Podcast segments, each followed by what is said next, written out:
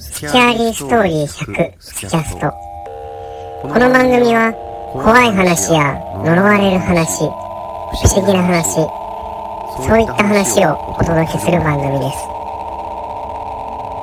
聞いたあなたに何か不思議な現象が起きたとしても当番組は一切の責任を負いません。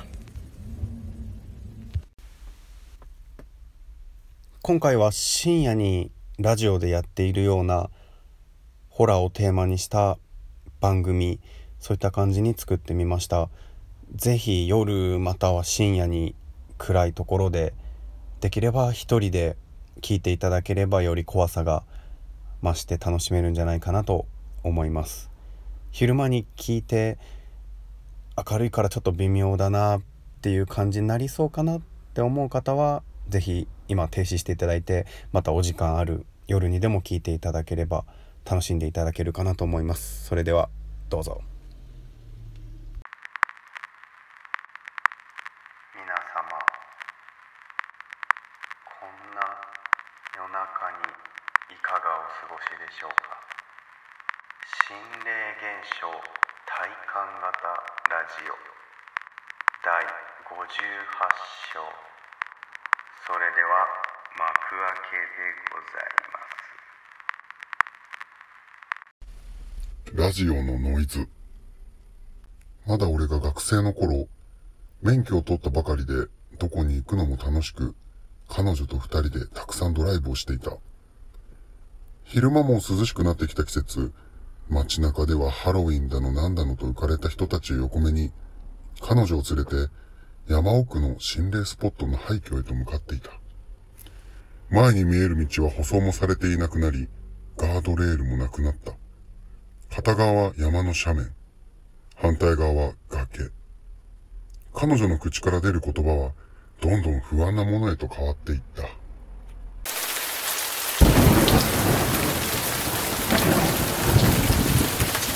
雨も降り出し、雷が鳴り始めた。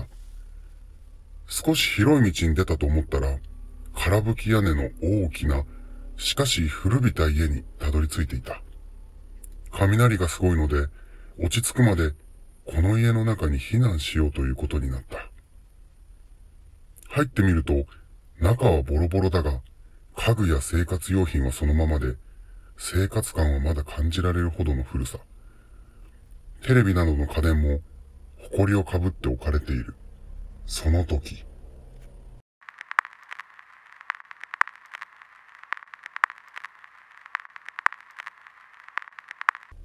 ラジオのノイズのような音が聞こえてきた。その音はどんどん大きくなっていき、変な音が混じってきた。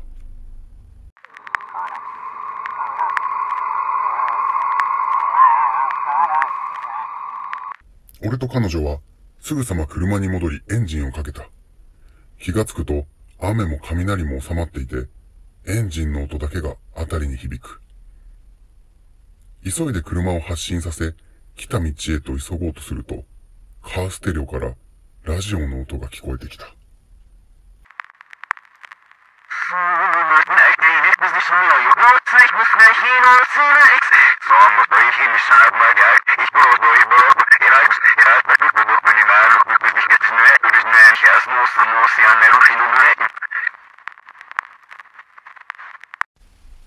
俺は何も聞こえていないかのようなふりをしながら、急いで車を走らせた。彼女も、顔は怖がっているが、一言も言葉は発しなかった。その後、無事に帰宅したが、彼女とは数日後に別れた。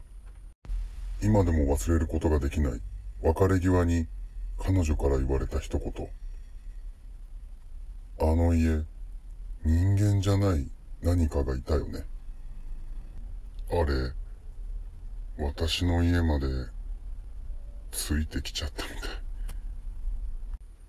俺はそれ以来、ふざけても心霊スポットなどへは絶対に行かなくなった。